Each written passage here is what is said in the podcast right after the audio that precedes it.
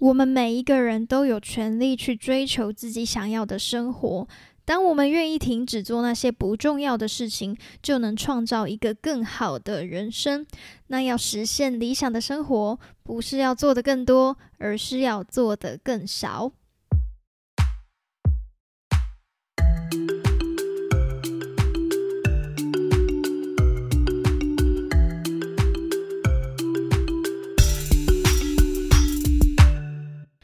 要跟你分享的这本书叫做《你只要做好一件事就够了》。那这本书其实跟之前介绍过的那一本书叫做《The One Thing》那本很像。有时候呢，我们会觉得说自己好像没有时间思考。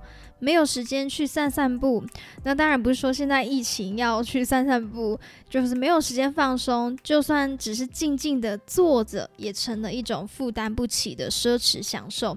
即便呢有办法静静的坐下来，那些还没完成的 to do list，那些待办事项，也会闯入你的脑中，混乱你的思绪，让我们无法真正的好好放松。那这个就是因为人们总是会陷入焦虑以及忙碌的一个循环里面。如果想要像这本书里面提到的，做得更少而获得更多，那首先就是要必须了解到，对于自己真正重要的是什么东西。要知道说什么让自己裹足不前，或是什么让自己忙到没有时间去做重要的事。焦点放在你的热情以及重要的人事物身上。那我们来聊一下，说就是失焦这件事情。我们在想一件事情的时候，不可能只会冒出一个点子，可能有一个、三个、五个、十个。但是如果呢，我们试图同时执行这几个全部的十个点子，那有可能就会什么都做不好。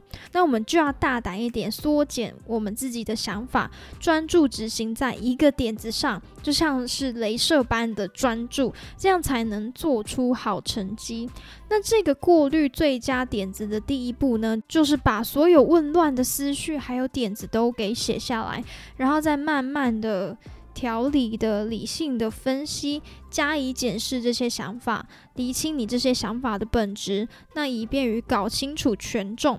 那这边的权重就是，呃，到底是什么是重要的，什么是不重要的？我们都会先把那些不重要的东西给去除，留下最后最重要的那一件事情。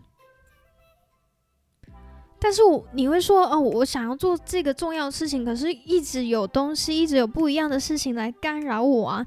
因为现在的生活节奏都很快速，有时候很容易就过着反射性的那种生活模式。从这一件事情做完，我就赶快再做下一件事情，直到呢，基本上我记不清楚我一开始到底我最重要的那一个那件事情究竟是什么。那我们如何？让自己的大脑保持清楚，让自己保持在轨道上，就是我们做最重要事情的那个轨道上呢。那我们可以问问自己三个问题，让自己的大脑随时保持清楚，不要被其他事情给干扰。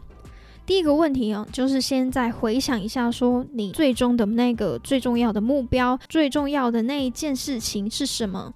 那这个问题呢，可以随时无时无刻的提醒你说，你要远离那些让人容易分心的紧急事件。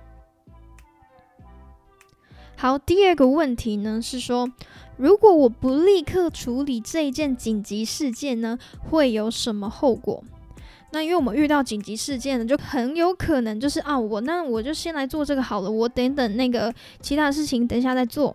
那这时候就已经偏离掉你的轨道了，所以，我们遇到紧急事件的时候呢，问问自己说，嗯，不做这件事情会有什么后果？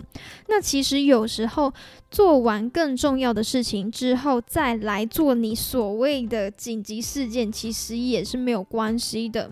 那这个紧急事件只是让你分心的一件事情而已。好，第三个问题是问问自己。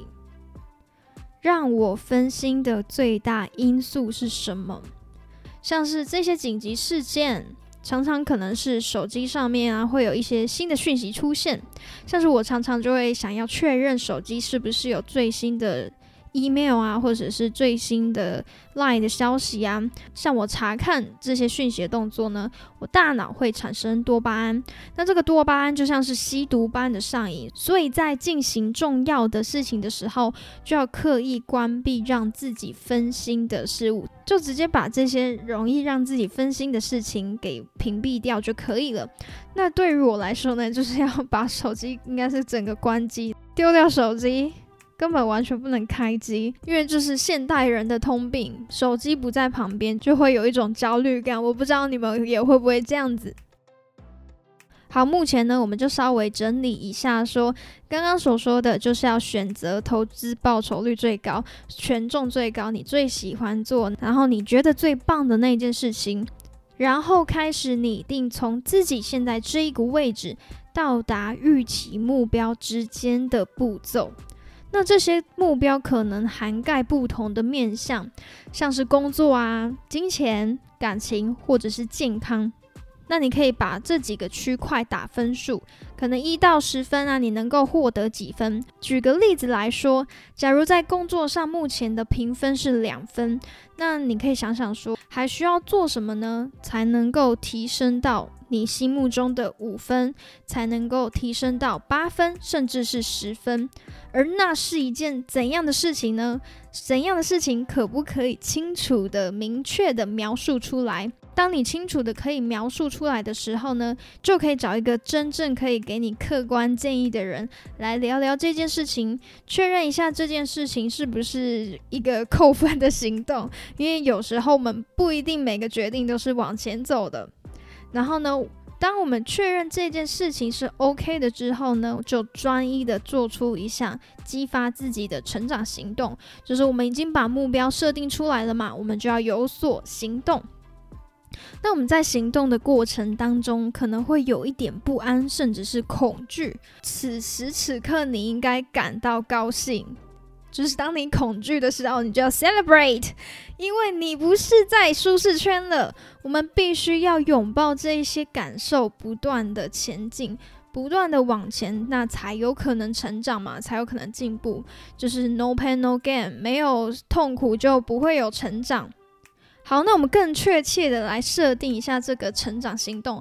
那以工作为举例来说，我们可以先探讨一下哦，在工作上面呢，你目前的工作上面可以先写下五项你最不喜欢的事情，然后再写下你最喜欢的事情。但这个工作不只局限于在你目前的工作上面，也可以是说你理想的工作上面。然后问问自己说，嗯。有哪一类的工作呢？可以给你比较多喜欢的事情呢？比较喜欢工作的哪一个面向呢？那第二个问题是说，你现在所拥有的技能啊，你所拥有的知识经验，能够在今天就开始从事你所心目中的那一类工作吗？好，如果是的话呢，那你还在等什么？那如果不是的话呢？那你要想想说，需要做什么才能够取得这个必备的技能？要从什么地方取得啊？那为什么我现在还不去做这件事情呢？那对于目前的工作，如果想要职能上面的成长的话，那是不是可以报名一些课程？那这些呢，都会带来一些改变。那虽然都只是小小的改变，不过却是能打造更自信的自我，累积动力去完成真正的目标和梦想，不断的去提升你不同生活领域上面的自我评分。不过，当我们有目标，而且开始行动之后，又会有一项新的挑战必须要克服，就是很多人都有的一种通病，就是拖延症。那这本书里面就建议说，可以在一天的开始，先挑出自己最不想面对的那一件事情，直接先去把它处理完。因为如果不处理完的话呢，可能就无法专心去做其他事情，然后呢，又会找一堆借口拖着不做啊，隔天又重新重复同样的过程，直到这一件事情不了了之哦。我不知道你有没有这样的经验，但是呢，关于拖延症这个。病啊，我一直想把它治好，但是就是 OK，还在重症患者当中。其实你听我 Podcast 的那个更新知道了，你不觉得越来越久了吗？好，总结来说呢，这本书让我感觉就像是《The One Thing》那本书的更详细讲解。它不仅仅告诉你说要做什么，它更告诉你说你要怎么去做，怎么去思考。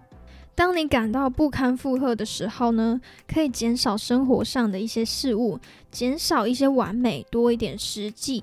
减少一些压力，多一点乐趣。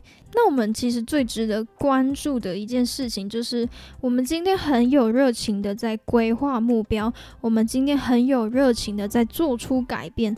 但是明天，但是后天，但是大后天呢？我们都要必须不断的持续这么做，才是真正意义上的改变。改变其实不容易，因为我们不知道有多少事情正在束缚着自己。那你要脱离那个框框，才能够真正的踏出第一步。那踏出第一步之后呢，要持续呢，又是更加的困难。那最后在这本书里面有提到，他用 Evernote。来规划一些事情，来计划一些事项。那早期呢，我也是有用 Evernote 来做笔记。不过现在呢，推荐大家一个更好用的软体，叫做 Notion。这款 APP 不管是刚刚所说的记录还是计划都非常好用，而且版面也很漂亮。我就是外貌协会，如果不知道 Notion 怎么使用的话，它官方网站也都有一些范例可以下载来看看。而且它是免费的。好，那我们今天的分享就到这边喽。如果你喜欢的话，不要忘记五星好评，然后还有追踪泰瑞叔叔的 IG。我们下次再见，拜拜。